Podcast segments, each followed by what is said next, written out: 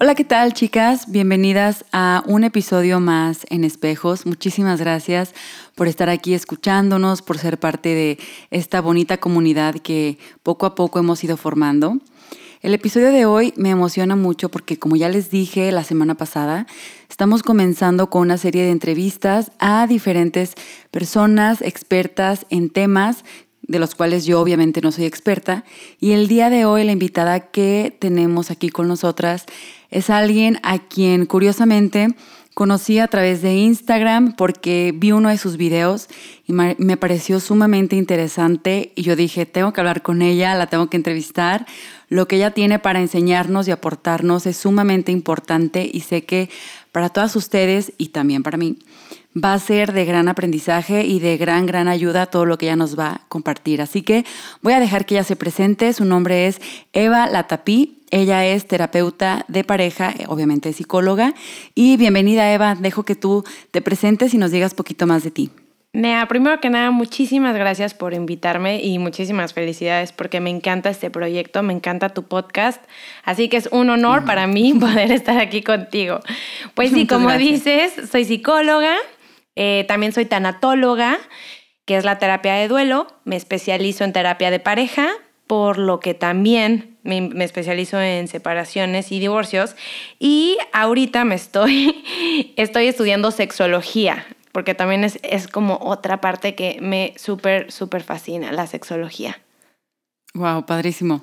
Padrísimo. Yo estoy fascinada contigo, esa es la realidad. A mí me encanta. Estoy súper estoy súper emocionada por estos temas, por todo lo que vamos a hablar aquí en el podcast hoy y en el, en el siguiente episodio también.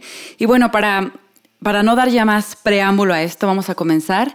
El episodio de hoy es la parte 1 de una pequeña serie que titulamos Mi sexualidad es mía. Y vaya que este es un tema que creo que a todas en algún momento de la vida nos ha causado demasiadas dudas, preguntas, insatisfacciones, nos ha dejado, creo que a veces hasta, no sé, destrozadas por miles y miles de cosas que giran alrededor de nuestra sexualidad. Y justo Eva, yo quisiera comenzar preguntándote, ¿dónde inicia nuestra sexualidad?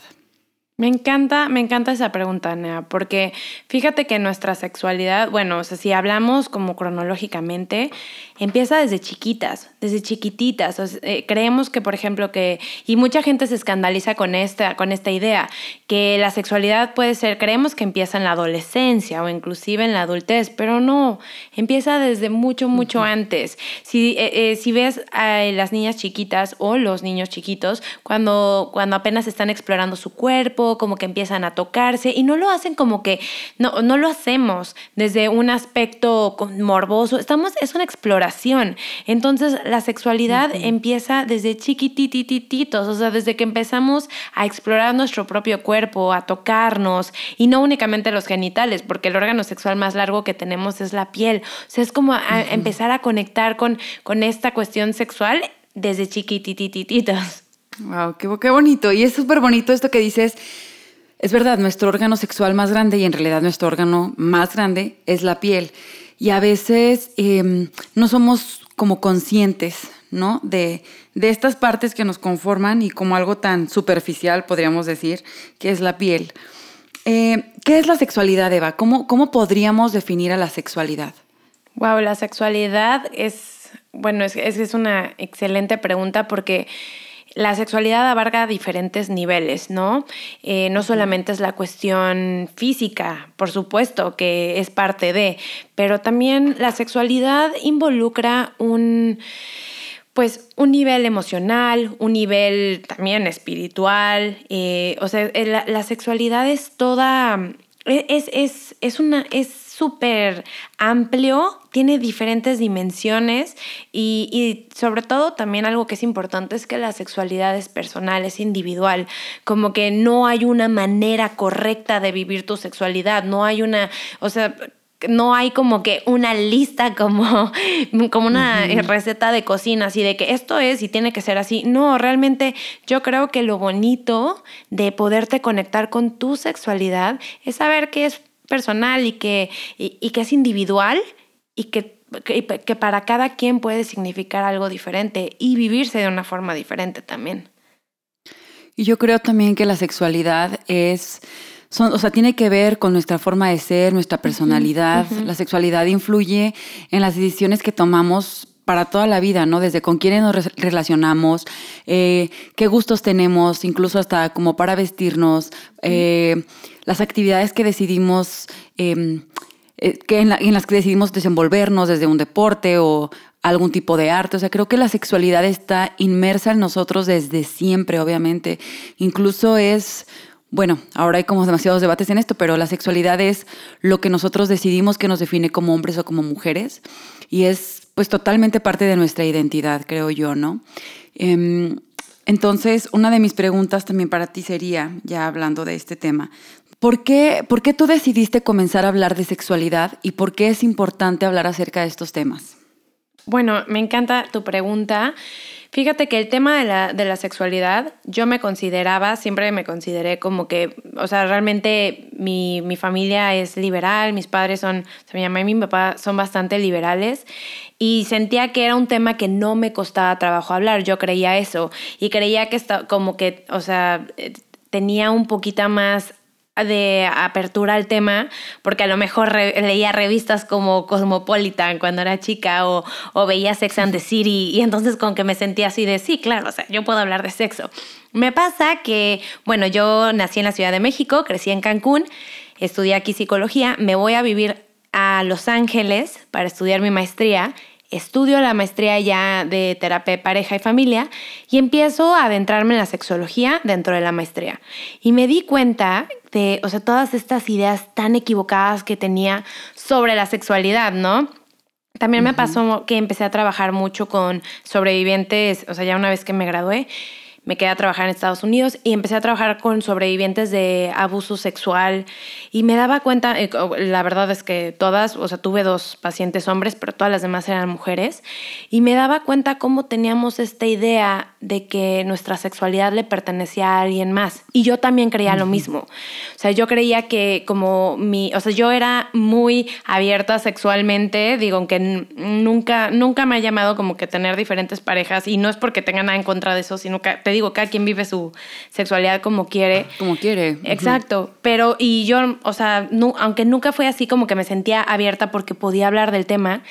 Y cuando me doy cuenta, realmente yo creía que mi sexualidad era para complacer a mi pareja, o sea, como que era porque podía hablar de sexualidad con mi pareja y, me doy cuenta como que mi, mi sexualidad, mi placer estaba abandonado, igual que el de mis pacientes. Tengo una paciente que quiero muchísimo es una señora que ya está grande y me platicaba que ella eh, cuando pues, se casó con su pareja porque, eh, porque era su novio y su novio la violó.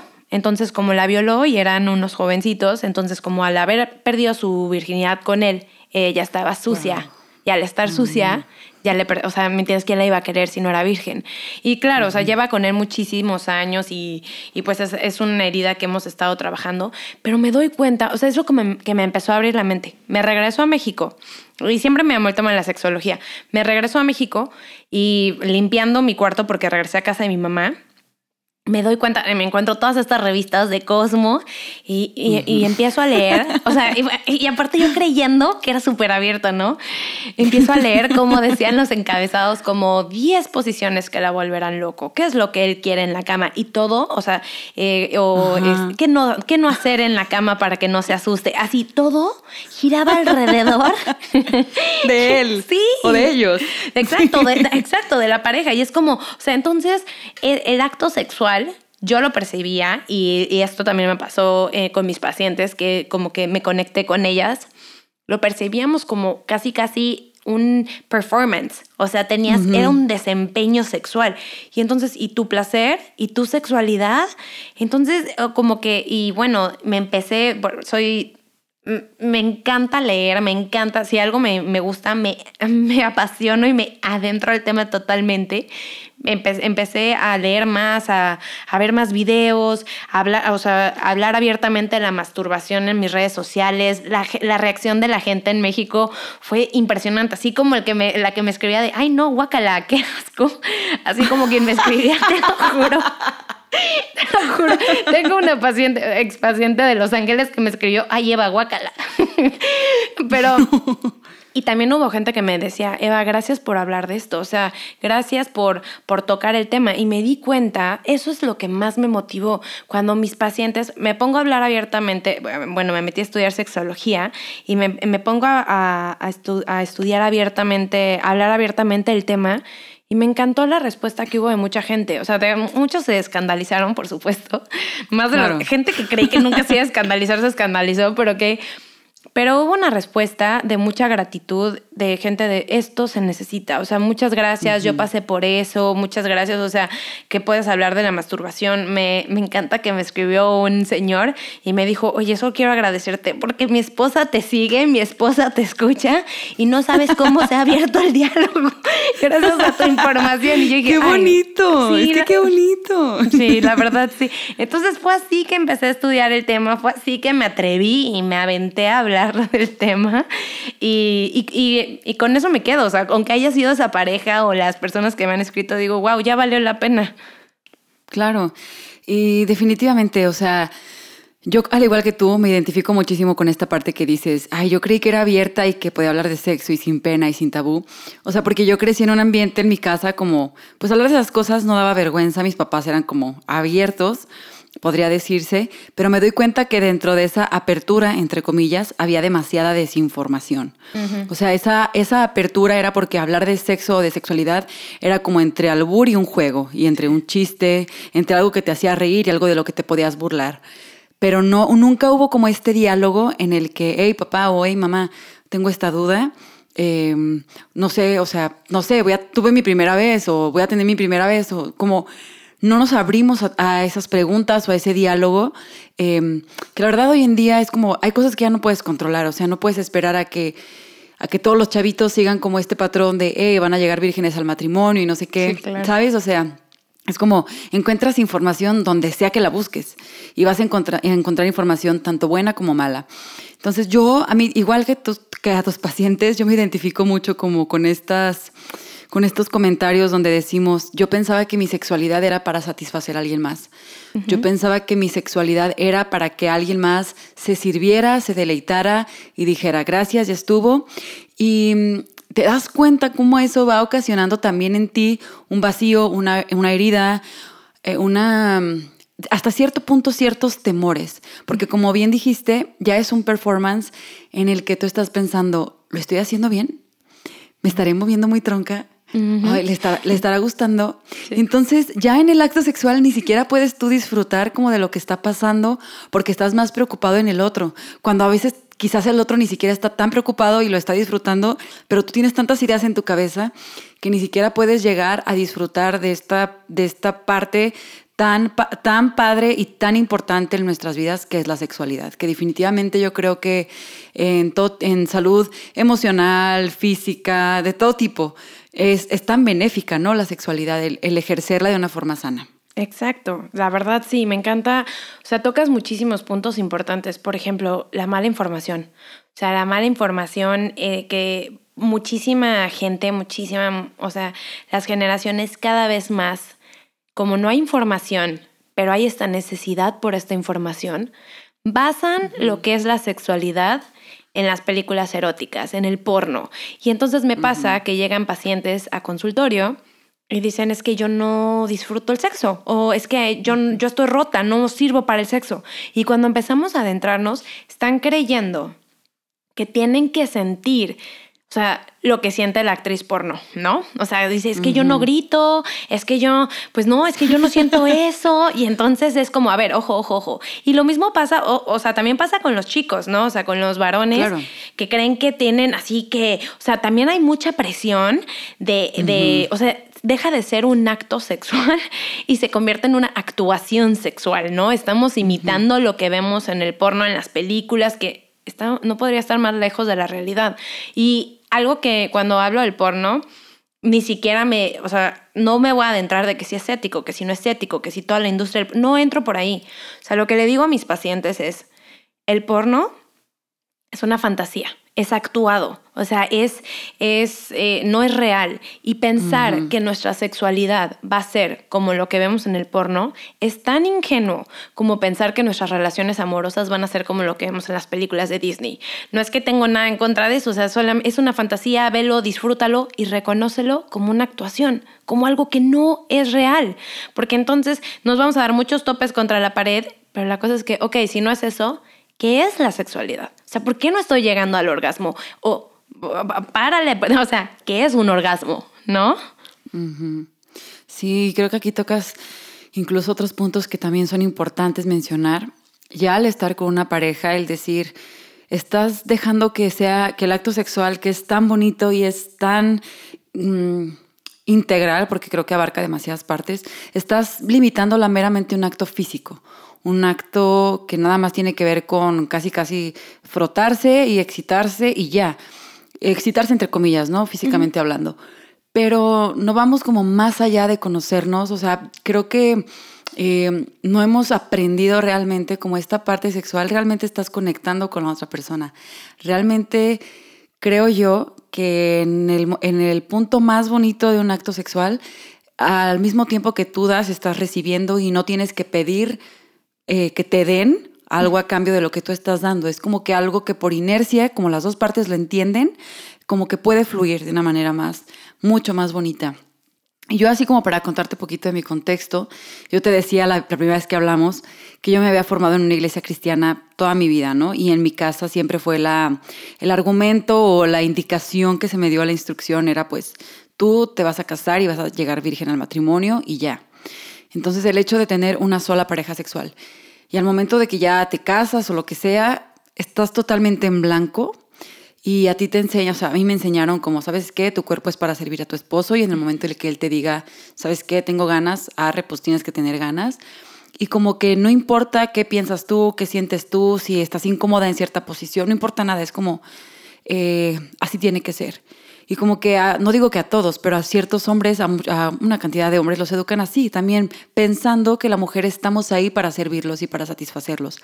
Y está también esta otra cara de la moneda que tú bien dijiste, toda la presión social que se ejerce también en los hombres por pensar que tener cierto desempeño en, en, la cama es lo que los hace más hombres o es lo que les da más, no sé, virilidad, por así decirlo. Como que este concepto de que tienen que durar, durar cierto tiempo, que tienen que lograr hacer yo no sé cuántos malabares mm. para lograr tener como una sexualidad plena. Y creo que desde ahí necesitamos como que reeducarnos. Entonces, volviendo como al punto principal de, de esto, de, de mi sexualidad es mía, es volvernos a conocer, volver a reconectar con quienes somos, con lo que tenemos, con lo que hacemos y poder vivir más plenamente. ¿Tú cómo nos podrías recomendar, Eva, en, tu experiencia, que podamos reconectar nuevamente con esta parte sexual que llevamos tan intrínsecamente todos nosotros? Pues yo creo que lo más importante es empezar a reconocer nuestro cuerpo, ¿no? Como mujeres, por ejemplo, o como se dice correctamente, personas con vulva, eh, a diferencia de una persona con pene, tiene los genitales de forma expuesta, o sea, es, externa. Desde chiquitos se puede, o sea, me explico como que se tocan, se ven, se exploran. A diferencia de las personas con vulva, que realmente están hasta cierto punto un poco más escondidos los genitales, me ha pasado perdón, pacientes de, o sea, de 50 años que empezamos a hablar de sexualidad y le digo, ¿alguna vez has visto tu cuerpo? ¿Alguna vez has visto tu vulva? ¿Alguna vez has visto tu, o, sea, tu, cuerpo, tus genitales? No, nunca, qué asco, no, ¿cómo crees? Entonces yo creo que, para empezar, que también como que me, me da, o sea, se me hace muy interesante que muchas personas, muchas mujeres también me comparten sentir asco hacia su cuerpo cuando es tu cuerpo, o sea, es tu vehículo, es tu templo. O sea, entonces, primero paso número uno, yo creo que es para poderte conectar, es reconocer, reconocerte.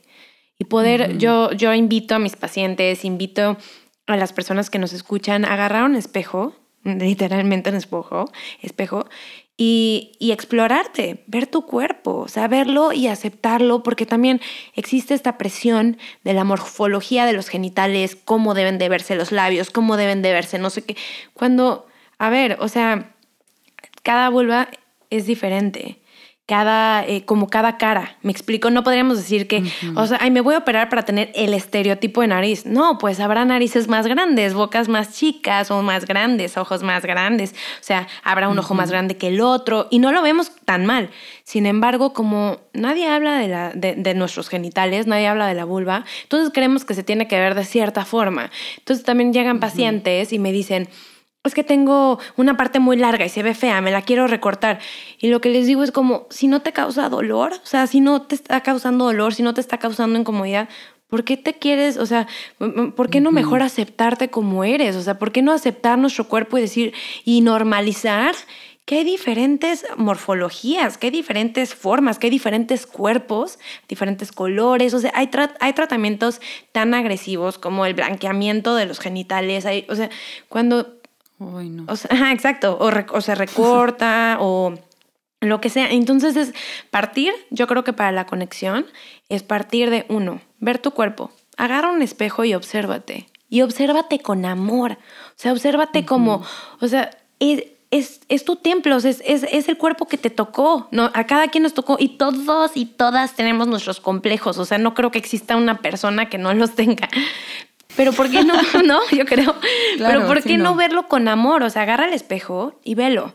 Ve tu cuerpo, reconócete, reconoce dónde está tu clítoris, dónde está, dónde, cómo están tus labios, cómo son tus labios, cómo lo sientes, cómo y también obsérvate después de estar excitada, porque cuando después de que hay una excitación genital, bueno, se llena, se llena la vulva de sangre y como que se, se pone más chonchita y observa, observa, ve cómo va cambiando tu cuerpo. Entonces, parto desde ahí reconocer, para reconocer tu sexualidad, empieza a reconocer tu cuerpo, cómo es.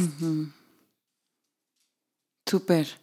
Wow, es que me quedo pensando en justo episodios pasados que estábamos hablando acerca de la dismorfia y como todos esos complejos que tenemos, porque de nuevo, redes sociales, revistas nos venden la idea de que nos tenemos que ver de cierta forma, o sí, o que tenemos que tener ciertas cosas para ser agradables a los ojos de los demás. Y realmente a lo mejor esto va a sonar súper ñoño y súper anticuado para algunas personas, pero definitivamente yo sí creo que cuando tú compartes tu sexualidad con alguien, porque es tu decisión compartirla, o sea, por eso decimos, o sea, tu sexualidad es tuya y tú decides con quién compartirla. Cuando tú la compartes con alguien, em, que puedas tener la confianza de que esa persona también está compartiendo todo lo que él o ella es.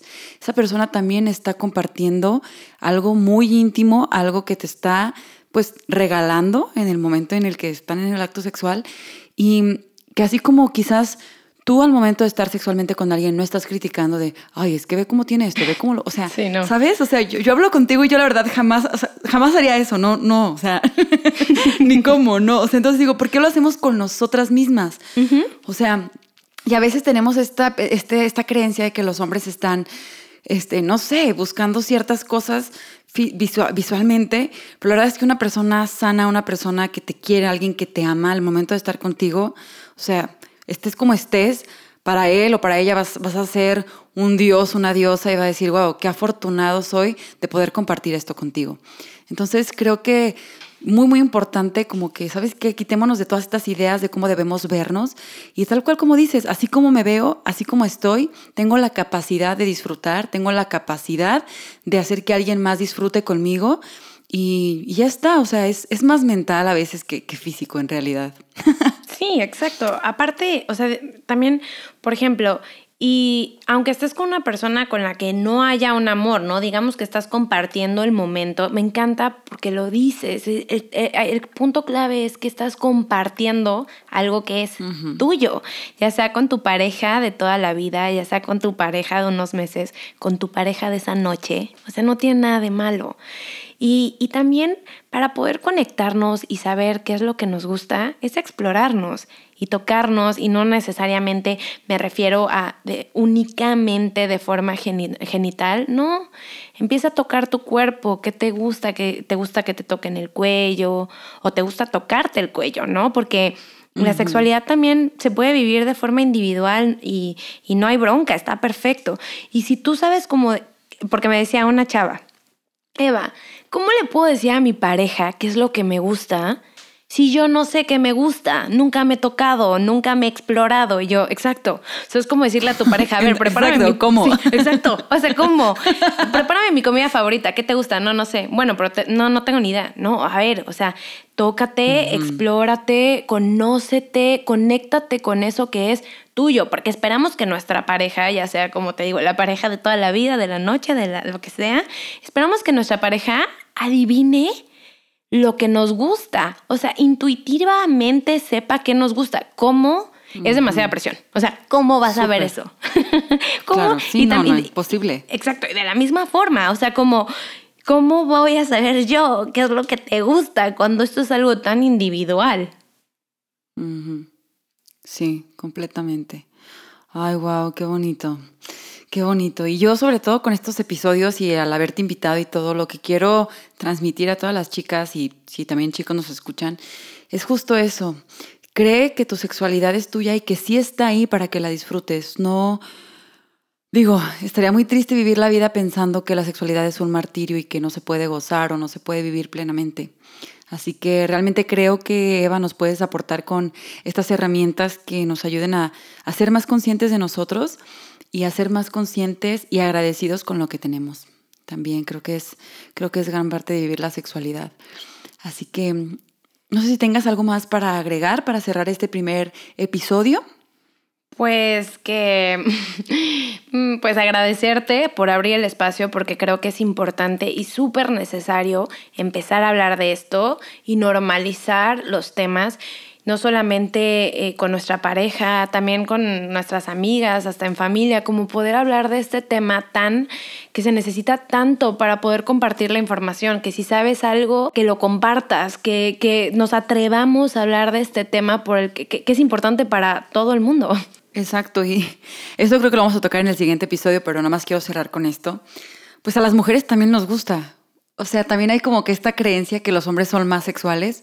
Y yo digo, mm, ¿de dónde sacan eso? o sea, se me hace como súper raro cuando dicen que no, es que solamente los hombres quieren sexo. Y yo así como, ajá, no. O sea, no, no, no. Bueno, personalmente yo puedo levantar la mano y decir, pues la neta yo también quiero, la neta a mí también me gusta. O sea, yo soy una persona que me considero que me gusta vivir mi sexualidad. Eh, plenamente, o sea, y no es como que, ay, solamente si él quiere, ¿no? Y si también yo quiero que. ¿Sí me explico? Sí, claro. Entonces, bueno, esto lo dejaré para tema del siguiente episodio, así que chicas ya saben, su sexualidad es suya, nuestra sexualidad es nuestra y nosotros decidimos con quién la compartimos. Eva, muchísimas gracias, pero nos escuchamos en el siguiente episodio. Muchas gracias a ti, Bye. Bye.